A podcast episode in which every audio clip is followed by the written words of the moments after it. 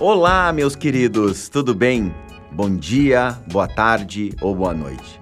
Independente da hora ou de onde você está nos escutando, é um prazer enorme contar com a tua presença aqui com a gente no Na Mente do Consumidor. Se você é novo por aqui, eu já te conto que esse é o segundo episódio da segunda temporada do podcast. No episódio anterior, a gente recebeu o Ricardo Dias, ex-VP de marketing da Ambev, fundador da Adventures e LinkedIn Top Voice, em um bate-papo onde falamos sobre a principal moeda de valor das marcas, a atenção dos consumidores. Se tu ficou curioso, depois de ouvir esse episódio, corre lá e já confere ele também. Ah, e tem mais um monte de episódio da primeira temporada. Muito conteúdo para você se dedicar e estimular esse cérebro a criar novas ações para se aproximar dos consumidores. Se você já está comigo aqui há mais tempo, fico feliz com a notícia. Então, bora conferir esse episódio?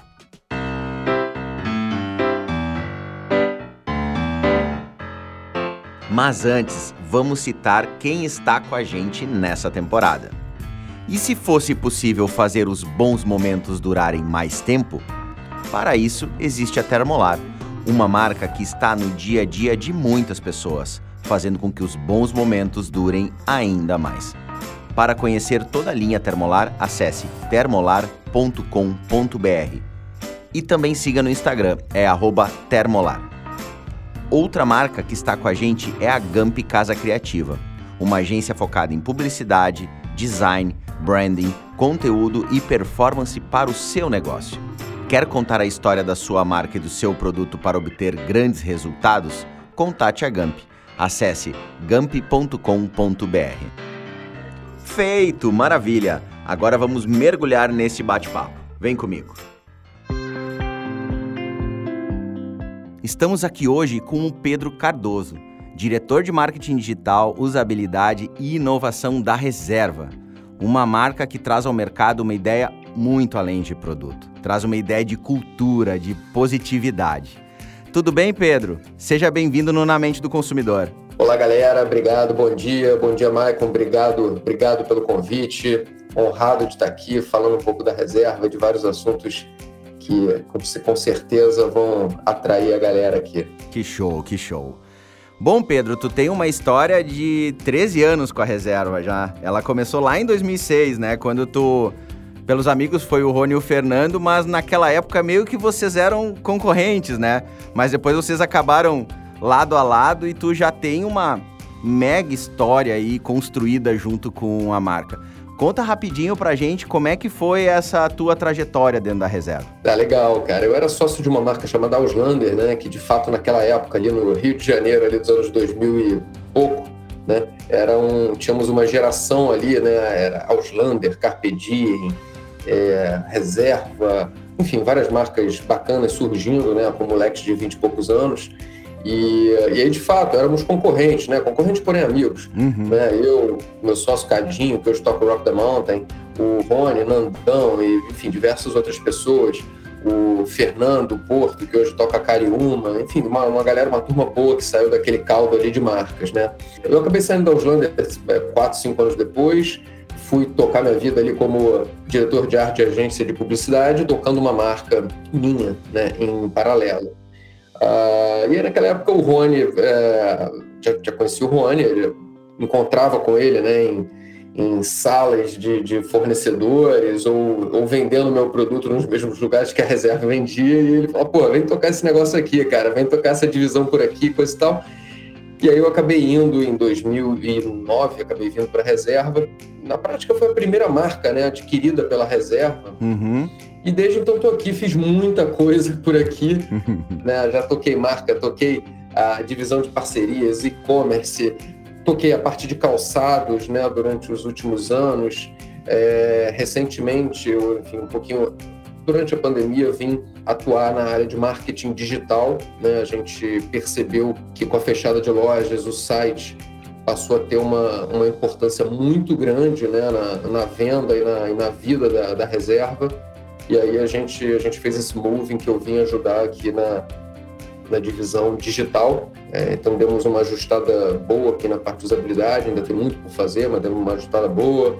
A parte de comunicação, tudo que você vê, né? Banners, ads, e-mails, enfim, toda a comunicação que você vê saindo digital, né? A gente produz aqui nessa, nessa equipe.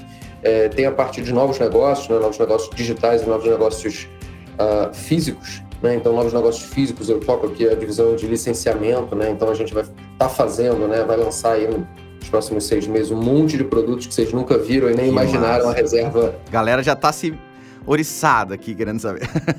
Cara, oriçada. Já vou dar, dar spoiler aqui, porque quem está aqui merece spoiler. A gente vai ter óculos escuro, vai ter, vai ter pets, vai ter coisa para pets, que né? É, é, legal. para pets cachorro, gato e enfim. Vamos ter snacks, tá? Snacks liofilizados, né? Que é como se fosse um snack desidratado. E assim, tá incrível, o produto tá incrível. Isso na parte de novos produtos, né? De inovações é, de produtos físicos. Para além disso, tem os produtos digitais. Sim. E aí entra, o, entra os NFTs que eu, que eu venho tocando aí nos últimos, nos últimos meses. Isso aí já é spoiler que a gente vai ter muito papo para hoje.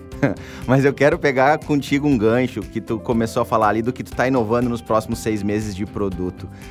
A reserva, ela iniciou como uma no mercado masculino, né? O início dela foi lá. Mas logo depois ela já começou a entrar no mercado feminino, no mercado infantil. Tu acabou de contar para nós aí em primeira mão produtos que vocês vão entrar entrando em linha pet, em digital, que já está acontecendo. Geralmente isso é um movimento que para muitas marcas é muito difícil, né, de, de fazer porque as marcas elas acabam é, escolhendo um determinado nicho, um determinado tipo de cliente e focam em criar produtos para eles. Vocês já não. Vocês têm um movimento onde vocês entregam produto para todo mundo. Quem está afim de usar reserva consegue usar. Conta pra gente como é que vocês entendem que a reserva consegue fazer esse movimento que para muita marca é considerado impossível. Beleza. Você sabe, Michael, você sabe que engraçado, quando você falava, eu estava lembrando aqui de, um, um, uma coisa importante, um caso importante. O, o Rony, outro dia, acho que estava numa conversa com investidores ou alguma coisa assim, e um grande investidor, né, do mercado, perguntou para ele: Pô, Rony, incrível o crescimento de vocês de 2020 para 2021 e agora 22 mantendo o ritmo. O que, que vocês estão fazendo? o Rony falou: Tudo. Tudo. Tudo. Simples assim. Bem simples. Resposta curta ele, e direta. Ele queria uma receita, né? Pô, não estão entrando nisso, né? tudo. Assim, brincadeira da parte, a gente realmente faz muita coisa e se mete em muita coisa ao mesmo tempo. Eu acho que esse é o segredo de uma marca pulsante, né? Uhum. Ah, eu acho que a reserva tem isso. Ela, as marcas são, de certa maneira, conjunto de características da sua gente, né? E principalmente da sua liderança. Sim. E, nesse caso a gente tem um CEO, né, o Rony, que é uma pessoa de altíssima energia, né? Pulsante, né? Inquieto, curioso e, e fazedor. Então é, é natural que essas características elas irradiem para a marca, né? É, a liderança é assim. Então, é, é, é, uma marca que, que tem essa força e tá o tempo inteiro, Michael, o tempo inteiro a gente está lançando coisa. É, e, e, ao mesmo tempo a gente está se perguntando, uhum. é, cada vez mais perguntando ao nosso consumidor o que, que, o que, que ele quer, o que faz sentido, o que, que não faz, vamos fazer isso, vamos fazer aquilo. É um pouquinho por aí. E eu acho que é legal que vocês olham o consumidor de uma forma muito ampla, né? Vocês, falam, vocês olham a vida dele, o contexto dos movimentos que vão acontecendo ao longo dos anos, que a vida da gente tem evoluído muito rápido, né? E vocês sempre estão tentando buscar estar acompanhando essa evolução da vida do consumidor. Então, vocês são uma marca que não estão necessariamente atrelada a produto, que é o que a gente vê muito no mercado, né? A marca parece que ela vive a partir do produto que ela fabrica. Vocês são uma marca super volátil. Vocês vão entendendo o que o consumidor de vocês está querendo e vão trazendo isso para ele, né? É exatamente isso. E na medida do possível se antecipando, né? O que eu acho que a grande sacada é às vezes você entender o que o consumidor quer antes dele de saber que ele quer aquilo, né? É, você saber que eu, eu percebi pela, por uma conjunção de fatores externos, né? Que o Michael vai querer aquilo ali daqui a três meses, né? Então eu, eu, eu consegui pescar essas, esses insights e me antecipar, né? Enquanto marca. Porque daí tu gera novidade, né? E uma coisa que eu acho muito legal na reserva, uh, e, eu, e eu acompanho, como eu te comentei antes da gente entrar no ar, a gente acompanha a reserva desde a época que ela estava com loja lá no Rio de Janeiro apenas, né? E, e lá já se ouvia um burburinho da forma como o cliente era atendido quando entrava na loja. Ah, era recebido com um chopp. Eu vou poder citar N exemplos, eu acho, de ações que vocês fizeram. Aquela do roubo que vocês fizeram do limão uma limonada, né? Vocês sempre criaram muitas ações contra a maré, né? Diferentes no mercado mas ao mesmo tempo ações que geravam muito engajamento do público. Eu acho que o boca a boca ele sempre foi muito forte na comunicação de vocês. Dá um contexto pra gente, como é que vocês buscam criar essas ações que vocês entendem que o público vai engajar, que o público vai comprar e que ele vai ajudar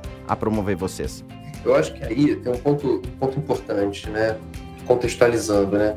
Qual é o ponto de virada da, da reserva, né? De, em termos de crescimento? Eu acho que ele acontece no momento em que a reserva reconhece o seu propósito e as suas forças. E o propósito, né, a gente não. Ele não nasce pronto, né? Ele, ele, ele, é uma coisa que você vai, depois de. que nem análise, né? Você vai, fala, fala, fala, fala, fala. E aí, depois de um tempo, você vai começando a entender e juntar aquilo ali, tudo que você falou. E aí você tem uma clareza maior, né? Uhum. O propósito é uma frase que condensa né, as tuas ações e a tua missão, né? Uhum. Então, nosso, no caso, a gente percebeu, depois de alguns anos, que era cuidar, emocionar e surpreender as pessoas todos os dias. Né? É, então, essas três palavrinhas, elas dão um norte para a gente praticamente em qualquer ação que a gente está tomando, né? Eu estava aqui no, no bastidores contando para você de um caso que aconteceu ontem, e aí eu, a gente vai tomar uma atitude em relação a isso. Qual é, o, qual é a atitude certa? Eu pergunto, eu estou cuidando das pessoas né, envolvidas nesse ponto específico? Eu estou emocionando? Eu estou surpreendendo? Né, eu estou surpreendendo meu cliente? Então, quando eu faço essas perguntas e a minha resposta interna é sim, eu estou no caminho certo. Então, com isso, a reserva ela cresce e se torna uma marca forte no momento que ela reconhece seu propósito e suas forças. Né? A propósito, uhum. a gente já falou dele, cuidar, uhum. emocionar e surpreender. Uhum. E suas forças, né? É, você tem o atendimento né, como, como um, um, grande produto, né, como falei, a gente considera o atendimento e a experiência em loja nosso principal produto, né, e não o produto em si. Uhum. E, e aí você tem uma conexão, vamos dizer assim, mais temática com o empreendedorismo, né? E aí, o, e aí entra muito a figura do Rony, né? Fazendo uma, uma conexão muito forte com, com empreendedores, conversando com o público. Grande esporte da reserva como uhum. empreendedorismo, né? Enquanto Sim. você tem outras marcas que têm, sei lá, os esportes, né? Pode ser golfe, futebol e o esporte da reserva é empreendedorismo. Uhum. E aí o Juani entra, né, como embaixador disso. E aí você começa a conectar tudo, né? Uma marca que tem um atendimento muito poderoso, né? E o seu o seu frontman, vamos dizer assim, é, falando aquilo que ele, que, ele, que ele é e que ele faz, né? Que é o empreendedorismo, não um cara que está falando ah, que veleja, qualquer coisa assim. Ele tem que Sim. falar o que ele entende, e, ele é isso. Né? Então, um empreendedor nato. Então, eu acho que essas coisas dão uma turbinada muito grande no, no, no crescimento da reserva ali por 2012 em diante. E toda essa história de vocês criarem ações, estarem sempre inovando, empreendendo, como tu falou, deve também ser um grande desafio levar essas experiências que sempre foram e são tão marcantes do mundo físico para o mundo digital. Conta pra gente como tá sendo esse desafio aí na reserva, porque 2021, até o momento onde por algum tempo as lojas ficaram fechadas, depois demorou ainda pra gente perceber que os fluxos de loja voltaram mais próximos ao normal como é que está sendo esse desafio, porque com certeza ele não terminou, ele continua, ele vai continuar sempre sendo um desafio de levar experiências bacanas para o ambiente digital do cliente. É, a gente rapidamente ali no início da pandemia, a gente se adaptou, tentou se adaptar rapidamente, né, aquele cenário de lojas fechadas, etc. Então a gente colocou toda a galera de loja, né, é, que em muitos lugares foi dispensado, algo assim, a gente colocou a galera com, o, com a base de dados dos nossos clientes, né, ligando e oferecendo para eles produtos, seja pelo site, seja pegando o estoque de loja e levando até a casa deles, né, que é uma coisa que a gente sempre fez, que é o reservado, mas a gente é, liberou para eles a base de clientes para que eles pudessem ligar. Né, e aí a gente fez um, um sistema aqui muito bacana, então os vendedores passaram a estar de fato ocupados, né, uhum. é, trabalhando e atuando com as suas bases. Além disso, a gente ajudou as multimarcas e franquias né, na digitalização delas, através de vários programas, loja integrada e, e, e, outros programas que a gente entrar no detalhe aqui. Né? Então foram duas ações, assim, tanto para o varejo físico quanto para é, o atacado, né? mas físico também, multimarcas e franqueados, para ajudar eles no momento de, de digitalização das coisas. Né? É, esse foi um ponto. E, gente, e as outras foi perceber e acompanhar uma tendência de digitalização absurda. Né? Basta você pegar como exemplo o mês de, vamos dizer assim, setembro, se não me engano, setembro de 20 contra setembro de 19, o aumento nosso de receita no e-commerce foi de 10, 12 vezes. Um setembro contra o outro. Né? Então, isso mostra um, um, A aceleração que teve, né? Impressionante, impressionante. E hoje, vamos lá, quando a gente faz uma compra no, no online, a gente está recebendo a reserva na nossa casa. Como é que vocês estão tentando surpreender a partir desse ponto, né? Não só que nem na usabilidade do site, que nem tu já comentou, vocês estão sempre trabalhando porque sempre tem o que melhorar, mas que tipo de outras ações vocês estão buscando para estar tá próximo daquele cliente que daqui a pouco não está indo na loja ou, ou é de lugares que nem tem uma loja física, mas que é um apaixonado por marca, consome marca e quer estar tá próximo da reserva. Legal. Bom, é um conjunto de coisas, né? É um conjunto de esforços aí. É, tem um conjunto, enfim, tem alguns esforços relacionados à usabilidade, né? Que é a experiência em tela, né? E essa a gente é um, é um trabalho que nunca termina, né? Uma melhoria constante ali, principalmente a partir do, do checkout, né? O ponto em que o cara na navegação adiciona o produto na sacola, dali para diante, até ele fechar o produto, é, a gente está o tempo inteiro tentando melhorar, a gente reconhece ali diversos, diversos pontos de dor nessa, nessa jornada, né? E, então você tem esse ponto ali da interface, né?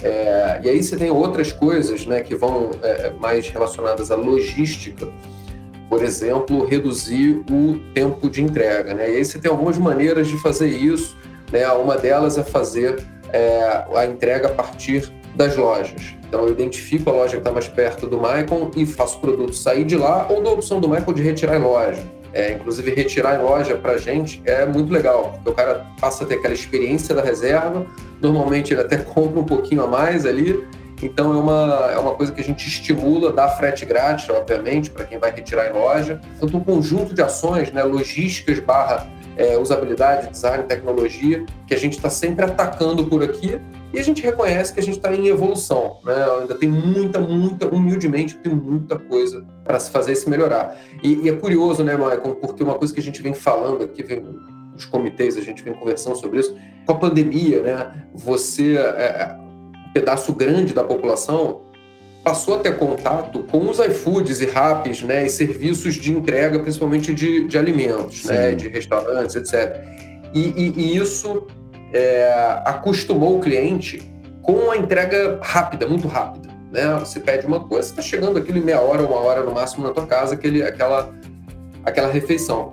Então, é, a gente reconhece como é mandatório que a moda também entre nessa velocidade, né? essa entrega expressa. Então, essa é uma, uma, é uma briga boa aí que a gente está travando por aqui para acelerar ao máximo essa, essa questão. É, e isso, isso que tu falou, a gente vê além dos deliveries, né? Muitas grandes, grandes marketplaces, né? Ou grandes lojas virtuais, Amazon, Magazine, que estão entregando outros tipos de produto elas também vêm muito nessa pegada de entregar rápido, né? Às vezes tu faz uma compra que no outro dia a compra do livro, do eletrônico, já está na tua mão né? Essa inteligência de logística que a gente falou, de qual é a loja mais próxima, como é que o Agiliza entrega, ou provocar que ele vá na loja, que para a marca é perfeito, né? Ah, não, vem aqui na loja retirar e daí entra a ação humana, que eu digo assim, mais contato tete a tete, é onde é. entra relacionamento, entra aquela experiência física que pode provocar que aumente o ticket de venda do, do consumidor. Isso que você falou é uma, é uma coisa é, curiosa, né? Quando eu falei aqui do propósito, cuidar, emocionar e surpreender, essa última palavrinha, né, o surpreender, ela tá muito nisso que você acabou nesse exemplo que você deu, né? O cara faz a compra, uh, recebe ali o aviso no site que aquilo vai chegar em três dias para ele, quando chega no dia seguinte, o cara fica feliz da vida, né? Então, é, é... mas eu acho que assim, é, é, esse surpreender, ele rapidamente, nesse caso específico, ele estará vencido. Sim. É, você ter uma, uma previsão de entrega em três dias e entregar em um, já já não será mais um diferencial. Então, na próxima compra é... ele já vai estar tá na expectativa, não, eu vou receber em um dia também, né? É isso. Não, e se você está nas grandes capitais, eu, eu, eu, já entendo que é obrigação você entregar no mesmo dia. Sim. E a gente estava falando, vocês fazem tanta coisa e, e tanta coisa legal que vocês construíram ao longo dos anos, tantos produtos em parcerias que tu teve à frente tocando por muito tempo, o faça você mesmo, a própria assinatura de produtos que a reserva tem, venda por Bitcoin que vocês também praticaram e recentemente o Pistol Bird, né, as NFTs aí da, do Reserva X. A, a, a, gente fala tanto de inovação nos negócios e na necessidade de acompanhar a velocidade das mudanças que o mundo passa todos os dias, mas muitas empresas elas têm uma mega dificuldade de encarar elas. Como funciona essa cultura de inovação na reserva? A gente já falou um pouco dessa cultura antes, mas eu queria que tu falasse mais, porque isso realmente é um DNA do negócio de vocês, né? Legal, obrigado pela pergunta, muito boa. É, na verdade, é, a gente podia ficar aqui um tempão falando sobre cada um desses projetos que você falou, né? Faça Você, Assinacoin, NFT, mas eu acho que você foi no ponto mais importante, né? Como é que você coloca uma cultura de inovação para estar tá fazendo essas coisas com frequência, né? Sim. E aí eu acho que é o seguinte, é você, bom, falando aqui num, né, sem querer é, cagar regra, né? Uhum. Mas pelo menos o que funciona, o que funciona aqui na, na reserva é você empoderar as pessoas, contratar pessoas a gente tem uma frase aqui, né? Melhor segurar um louco do que empurrar um bobo. Né? Boa. E, e, e, é isso. Então você, é, é você trazer pessoas com uma disposição gigantesca, criar coisas novas, né? Que estão olhando para coisas novas. Essas pessoas trazem as ideias para dentro, né? E, e, muitas vezes você não, fica, você não pode ficar esperando que o Rony ou que ou, ou tenha todas as ideias ou algo assim, né? Você tem que trazer as pessoas que estão conectadas com aqueles assuntos, né? Seja ele metaverso, NFT, cara está olhando aquilo, inteligência artificial, ou enfim, às vezes é um problema logístico, alguma inovação que não precisa ser necessariamente assim, essas inovações é, ultra hypadas e badaladas que a gente está vendo. Pode ser um problema desses logísticos ou qualquer outro histórico que a gente enfrente e alguém traz uma solução muito bacana. E essa pessoa que traz, né, ela tem a possibilidade aqui de ser dona desse negócio e tocar esse negócio, né? Ela vai, ela vai apresentar o projeto para duas pessoas no máximo, né? O gestor dela, eventualmente a diretoria, vai ser empoderada para tocar e, e, vai tocar como dono. E tocar como dono significa que ninguém vai ficar te ciceroneando ali na ideia. Você vai tocar como dono, literalmente. E aí você vai enfrentar resistência, você vai enfrentar desconfiança, você vai precisar é, ter um, um grau de resiliência gigantesco que você teria que ter, talvez lá fora, né, lá fora, né, no ambiente é, mais hostil, você está num ambiente um pouquinho mais controlado, mas você vai ter que ser igualmente guerreiro. E ontem estava até conversando, por acaso, com o Rony, entrou uma pessoa nova aqui no cargo, e a gente estava falando exatamente sobre isso, Michael, dando a ele essa... Esse briefing. essa carga, essa voltagem aí para falar, cara, meu amigo, vai com tudo. Você está empoderado, você está no cargo de liderança, é esperado de você isso, que você toque com, com, e não se acostume, né? A gente não quer aqui a pessoa que seja aquele empurrador de papel, o cara que fica aqui esperando a hora passar e, e, e fica tocando o problema de lado. A gente quer as pessoas que é, identificam problemas, soluções, desafios, trazem para a marca, é, take ownership, né? Tomam, tomam para si uhum. e vão tocar aquilo com seus, enfim, com toda a disposição que uma iniciativa nova precisa. É, é como tu falou no início, né? É o, o sentimento de empreendedor. Mesmo ele não sendo o, o, dono da reserva, mas ele tá tendo um comportamento de empreendedor naquele projeto, naquela ideia que ele tocou. É esse espírito de pessoas que vocês buscam ter dentro da reserva, né? É, é literalmente. E, e, e, nisso que você falou, né? Eu acho que e aí talvez não vale apenas para reserva, né? Para quem está nos ouvindo, acho que talvez valha para muitas empresas. Você vai ouvir. O importante deixar claro é o natural dessa postura é que ela receba resistência do, da estrutura, sim, né? Sim. É, ou resistências burocráticas, ou resistências financeiras, jurídicas, ou enfim, diversas naturezas.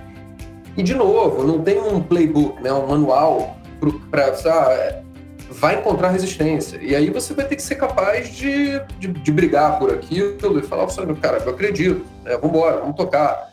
É, e ter criatividade para saber desviar e, e, e, colocar de pé, fazer MVPs, colocar mais rápido, testar rápido, etc. Nessa, esse combo de coisas que, é usado para se, se implementar novidades em estruturas, é, às vezes, já mais estruturadas, hierarquizadas, etc. Acho que o que tu falou é, é, é, muito legal da audiência ouvir, porque as pessoas veem a reserva e veem os movimentos que a reserva faz e acham que ah, é muito simples inovar dentro da reserva, mas tu próprio está relatando. É, dentro dela mesmo, quando nascem ideias, sim, a gente enfrenta dificuldades para que as ideias vão à frente. A gente enfrenta pessoas que talvez não vão estar acreditando na ideia ou vão estar criando empecilhos ou entendendo empecilhos que não vão poder botar a ideia em prática, mas que tu tem que continuar com aquele gás, acreditando e buscando alternativas para fazer a coisa acontecer, né? Exato. É, e tem uma outra coisa curiosa, né, Michael? Não apenas tem os empecilhos, né, às vezes, dependendo da empresa, culturais.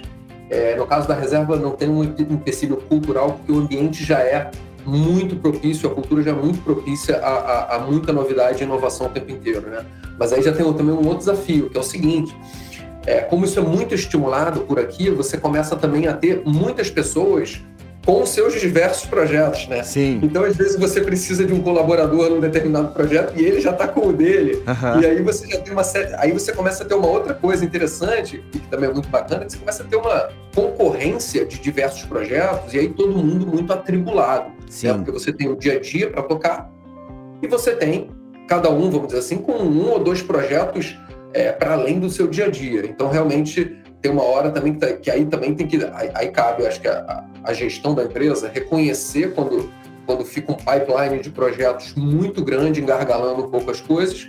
E, e aí dá uma esfriada, falar, galera, galera, calma, calma. Dá uma segurada, vamos, dá uma segurada. Vamos alongar esse pipeline aí um pouquinho, vamos, vamos priorizar e tal. Então, aí cabe a gestão é, reconhecer esse momento a, até para também não sacrificar a operação do dia a dia, porque o negócio ele não vive só de inovação. Com certeza. Né? A inovação é importante, mas ele vive do dia a dia, da eficiência nos processos, né? É, se você está gerando caixa, até porque o caixa é que banca a inovação. Com certeza. Então, é, tem um equilíbrio importante que a gestão precisa estar atenta.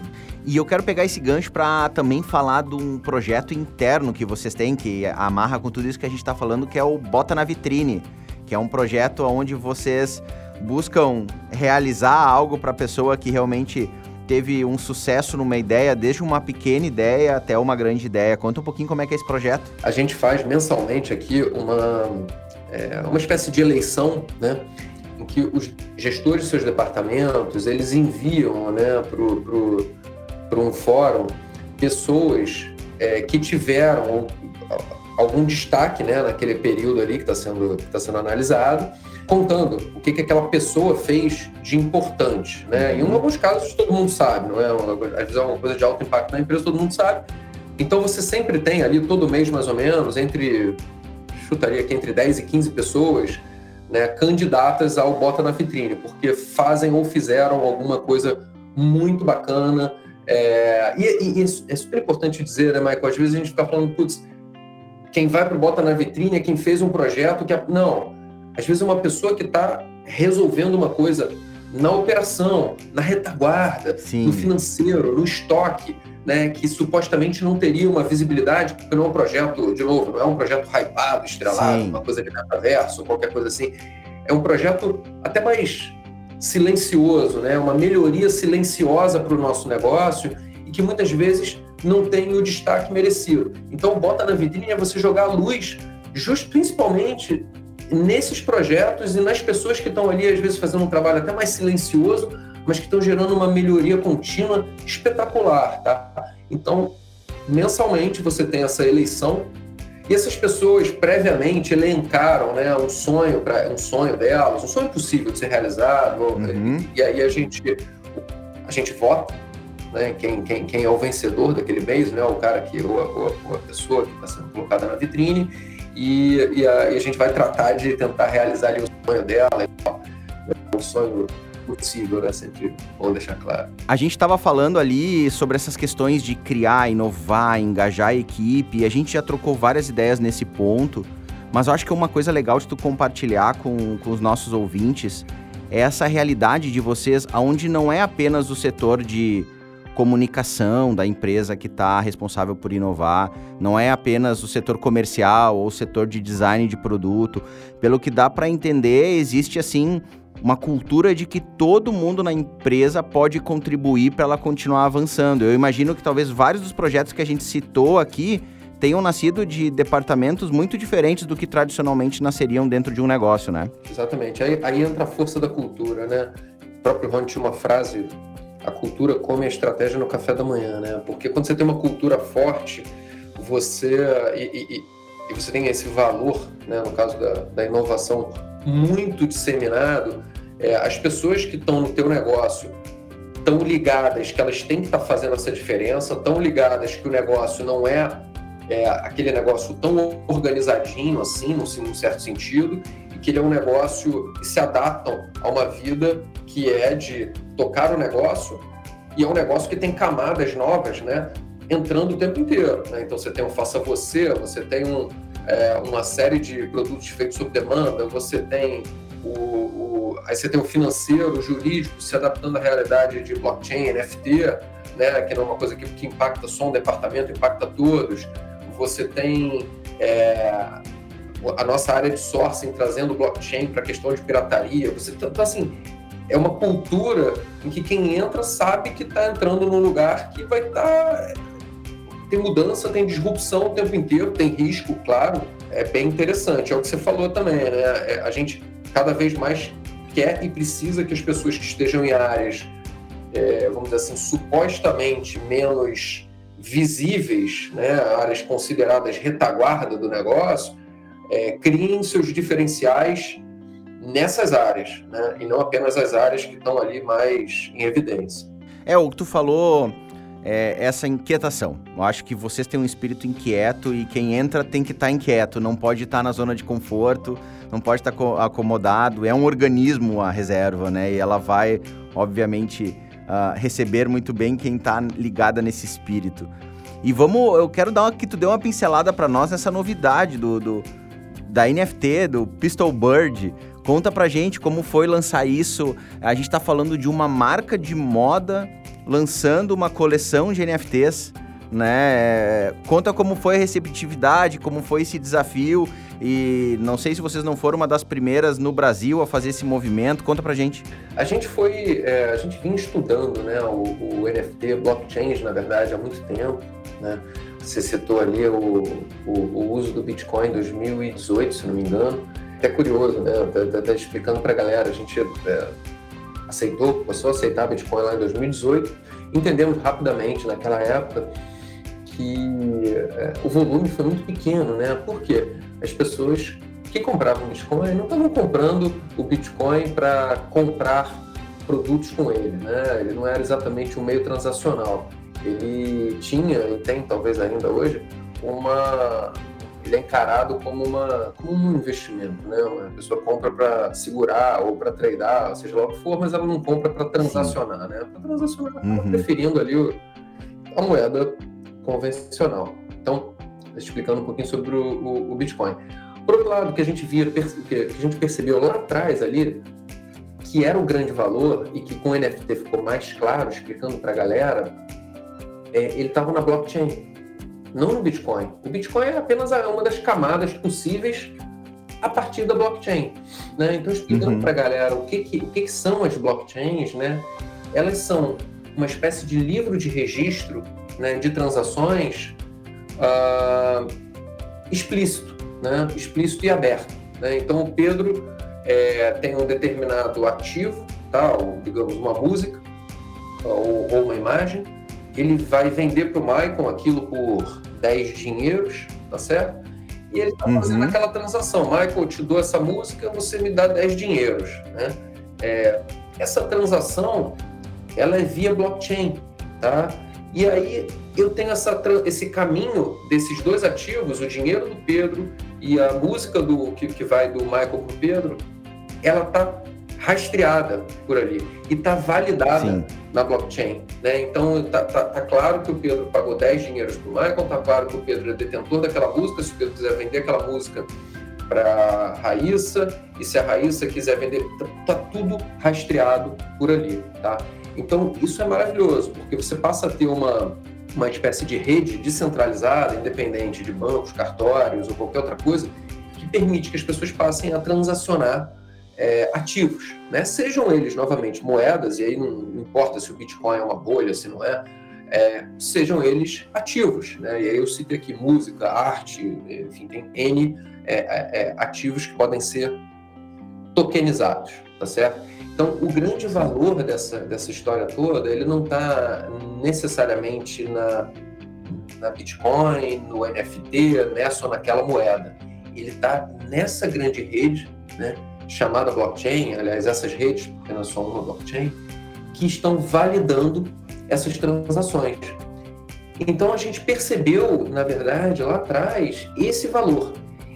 E o que veio acontecer, a, a, a, principalmente no ano passado, né, que foi esse fenômeno das NFTs, foi uma coisa muito, muito interessante, porque você passou a transformar em ativos, né, em ativos como se fosse um certificado, né? Uhum. Certas coisas, né? Uma arte, um, digamos, no nosso caso foi um pica-pau. E você Sim. passou a embutir naquele pica-pau, né? Aquele NFT daquele pica-pau, é, que tem uma determinada quantidade, algumas vantagens para quem estiver carregando ele, né? Então eu tenho uhum. 500 pica-paus, e está declarado que só existem 500 pica-paus daqueles circulantes, né, em posse das pessoas. Sim. E as pessoas passam a ter vantagens dentro da reserva, quem é o, o chamado holder, né, quem é detentor de cada um daqueles pica-paus, passa a ter vantagens dentro da reserva e pode também, tem gente que tem mais de um pica-pau, revender né, os seus pica-paus, tendo algum ganho né, normal, como, como, como, você já poderia fazer num produto físico, por exemplo. A gente... Até tem um exemplo que tu citou num papo, né, de, um, de uma pessoa que guardou um tênis da reserva e depois revendeu, não foi algo assim? Foi isso mesmo. Tem um tênis que é o, o tênis do João Brasil, que é um tênis lendário, né, que a gente fez uma tiragem super limitada. O cara comprou, acho que dois e tal, ele envelopou, né, fez um shrink de plástico e colocou uhum. a venda lá no Mercado Livre pelo preço maior que ele comprou. É, eu vi isso outro dia. E nos Estados Unidos é muito comum, tá? Inclusive nessa Sim. cultura de, de, sneaker, né? De tênis. Eles, os caras compram né, os pares, né? Que sabem que eles vão ficar lendários e tal. E tem lojas só disso. É, esse é, um, esse é um belo exemplo de comparação do talvez do NFT, né? Porque eu imagino que assim, a NFT não é um negócio que vocês estão criando agora, que necessariamente vocês estão esperando um lucro imediato, mas vocês estão navegando nesse acontecimento, nesse fato mundial, entendendo cada vez mais como ele acontece porque a gente sabe que isso vai virar uma grande realidade, né? Toda humildade, né? Mas a gente não está preocupado hoje com, com qualquer ganho né, é, financeiro imediato com o NFT. A gente é, é, muito mais gerar valor né, para quem acreditou e está acreditando no projeto e está conosco e do que ter ganho, qualquer coisa assim nesse momento. É né? uma construção. E acima de tudo, um aprendizado, né, Michael? É, tem, tem um aprendizado gigantesco, assim, o que a gente está aprendendo, cara, nesses meses de, de, de, atuando nisso, cara, é uma barbaridade. Isso aí dá um outro, dá um outro podcast só para dividir o, o, os aprendizados, mas aí já, já é um pouquinho mais técnico, né? É, e tá colocando vocês numa vanguarda de inovação, né? Não que vocês sempre não tenham essa cultura, mas assim, vocês estão navegando em coisas que para muitas empresas, se a gente falar com Talvez toda a empresa ninguém nem tenha escutado ou mal tenha escutado falar em NFT, enquanto vocês já estão navegando, surfando. Eu acho que isso mostra muito essa visão de, de inovação e olhar o comportamento das pessoas, né? É um universo de coisas que está acontecendo, as empresas, as, as pessoas estão engajando, estão comprando, estão experimentando esse ambiente e vocês como uma marca que tem no DNA inovação, que tem no DNA emocionar, surpreender, está se fazendo presente e aprendendo muito com isso. Eu quero pegar esse gancho, Pedro, para dizer assim, o que que vocês enxergam da reserva no futuro? Eu acho que a reserva ela já foi essa essa transformação constante, ela segue sendo desde que ela surgiu. Uh, e a gente não espera nada menos do que isso para o futuro, que ela continue sendo essa eterna transformação. Conta pra gente como é que vocês enxergam o futuro da reserva. Poxa, humildemente, não sei. Fazer previsão sobre o futuro é, é sempre é, é, sempre um pouco difícil, né? Mas assim, tem, tem. Acho também que é importante dividir em dois pontos, né? Você tem a reserva enquanto marca e você tem o grupo Arenco, né? Arenco uhum. é, é, é, é, o grupo de marcas, né? Que foi constituído, né? Após o deal Pareso para tocar iniciativas de lifestyle e vestuário por aqui, né?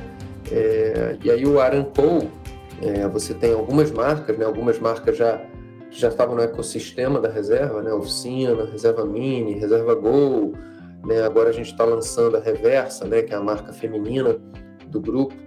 E você tem a Ball, né? que, é uma, que é uma marca fortíssima em São Paulo, né? uma, uma digital native, native brand, né? E, e, e, com foco até no público complementar da reserva, né? Faz parte da Ball. A gente tem um, um, um stake também na Pace, né? Que é uma marca super inovadora do Felipe Matayoshi. Então, assim, a gente começa a ter né, participações em marcas e montar um ecossistema de marcas muito bacana, né, e girando em torno dos mesmos princípios, da mesma velocidade, dos mesmos valores. Isso, isso sinceramente, eu acho que dá um orgulho danado, né? Muito mais do Sim. que as coisas que você faz, é, as relações que você monta né, ao longo da jornada, né? As relações com pessoas tão bacanas e com as quais você vai aprendendo e que com o tempo você vai admirando cada vez mais, né? Isso é uma coisa, isso é uma sorte na vida, eu diria, né? Você, você encontrar parceiros, né, de trabalho, de negócio, com os quais você vai trocando, aprendendo, né, e, e, e gerando valor ao mesmo tempo e se divertindo ao longo da, da jornada. E Pedro, uh, tem um gancho de vocês que é muito legal e que eu acho que as pessoas também admiram demais, que é o lado social, né? E tem uma geração, a geração mais nova, que ela cobra muito das marcas isso. Ela cobra muito que a marca também tenha um posicionamento social e ações sociais que não sejam apenas discurso, que sejam na prática. Historicamente, vocês também fazem muito isso, né? É, a gente tem, desde 2016, uma parceria com o Banco de Alimentos, né, uma ONG que atua ajudando a reduzir o desperdício de alimentos, né, para diminuir o impacto da fome no Brasil. Então, a cada peça vendida é, na reserva, a gente viabiliza a complementação de cinco pratos de comida. Né? Que legal. É, quer dizer, a gente viabiliza isso financeiramente e o Banco de Alimentos é, operacionaliza é, tudo isso. Né? A gente viabiliza isso financeiramente e o Banco de Alimentos é, operacionaliza isso, né? essa, essa, esse reaproveitamento dos alimentos que, se, que seriam descartados e é, preparando as refeições para populações é, vulneráveis, né? Então, e aí de 2016 para cá já foram 67 milhões de, de refeições complementadas. É um, é um barato, são seis anos. Um impacto social incrível, né? É, é, a gente quer ampliar, tem alguns desafios aí pela frente. A gente está sempre querendo melhorar, né? Eu falo do negócio aqui feliz, mas ao mesmo tempo eu começo a falar do, dos gaps que a gente ainda tem que fazer, porque é uma obrigação nossa. É, a, a, você medir um negócio não apenas pelo, pelo, pelo lucro, né? Lucro, no final das contas, é nada mais é do que a sociedade, é, o teu público reconhecendo o valor naquilo que você faz, mas é, você começar a medir cada vez mais um negócio pelo bem que ele faz para a sociedade, né? E aí as pessoas começam de alguma forma a, a, a, votar com a carteira. Sim, exatamente. Elas se engajam e se apaixonam pela marca muito pelo valor que ela traz para todo mundo, né? Não apenas para ela mesma, né? Exato. Para a gente finalizar, Pedro, como nossa nosso encerramento, eu queria que tu deixasse um recado para os nossos ouvintes aqui do podcast, uh, dizendo assim, como é que tu deixaria eles inquietos para continuar sempre olhando o consumidor de uma forma diferente? Pô, cara, uma excelente pergunta. Assim, não tem, eu acho que não tem muita, muita, muita receita, né? Eu diria o seguinte: é tentar estar se colocando o tempo inteiro né, na cabeça do consumidor, né, na cabeça do cliente, você é a famosa empatia, né? Uhum. Como é que o cliente gostaria de estar sendo tratado? Como é que você surpreende ele? Como é que você está o tempo inteiro encantando, né? A palavra acho que é essa. Como é que você encanta alguém, né? Como é que você seduz alguém? Como é que você encanta alguém? Né? Como é que você é verdadeiro com alguém? E principalmente não tratar esse alguém, que é o teu cliente, como uma carteira ambulante, né? Ele é uma pessoa, né? Com corações, com emoções, com sofrimentos, com anseios, com então reconheça ele como uma pessoa e não como uma carteira. E aí ele ser teu cliente vai ser uma consequência, né? Uma consequência de uma relação bacana é, que você está construindo. E aí, já que você pediu uma, eu vou dar duas, né? Uma outra dica muito bacana está exatamente em quem puder estudar blockchains nesse momento. Né? A gente até que na, na reserva está abrindo umas vagas relacionadas a isso. Quem quiser também entrar no LinkedIn da reserva, tá umas vagas abertas. Olha a oportunidade aí, ó. É, é.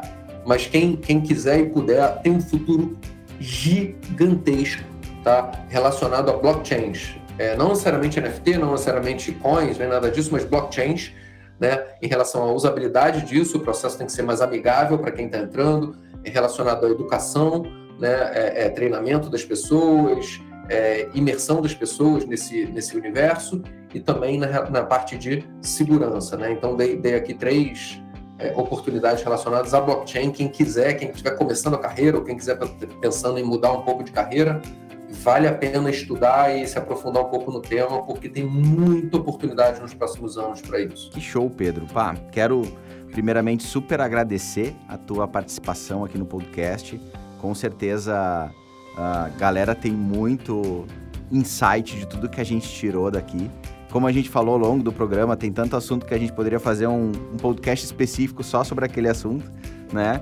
Mas quem sabe numa próxima oportunidade a gente troca mais uma palavrinha e traz mais algumas ideias pro pessoal. Pô, tuas ordens, quando você quiser, meu irmão, é só chamar que, que, eu, que, a gente aparece aqui, vamos falar, entra no detalhe de blockchain, de NFT ou de qualquer outra maluquice que a gente está fazendo por aqui.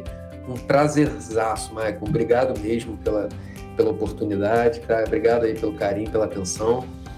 Tuas ordens, galera. Obrigado. Valeu, Pedro. Valeu, gente. Isso aí, meus queridos. Chegamos ao final desse episódio. Com certeza, muito estimulados por tudo que o Pedro Cardoso falou e por ver tantas coisas dessa marca tão pulsante no mercado. Criar uma marca que engaja tanto equipe e consumidores precisa ter propósito, ser pulsante, inquieta e reforçar a sua cultura a todo momento. Espero que você tenha colhido muitos insights para levar para o seu dia a dia, seja no seu negócio ou na vida profissional. Se você curtiu, o mínimo que eu tô esperando é que você compartilhe esse episódio. Combinado? Bora lá, clica aí, vai lá compartilhar. Repassa ele para tua rede e vamos contribuir para o crescimento do mercado. Ah, e se você ainda não segue nossos canais, já demorou, né? Clica aí, segue no Spotify e no iTunes e ativa lá para receber uma notificação quando sair episódio novo. A gente também está lá no Instagram e no TikTok, é o arroba na mente do consumidor. E você também pode me seguir lá no LinkedIn, é o arroba Maicon Dias. Aquele agradecimento especial para Termolar, tudo que é bom dura mais. Siga no Instagram, arroba Termolar e a Gamp Casa Criativa. Novas histórias todos os dias. Acesse gamp.com.br e leve a sua marca para o mundo. E antes de sair, já te aviso que no próximo episódio o bate-papo é com a Simone Fett, especialista em Customer Service e Customer Experience, que contou um pouco para nós das suas ideias e do seu trabalho na Contabilizei, a maior startup de contabilidade do Brasil. Te espero no próximo episódio.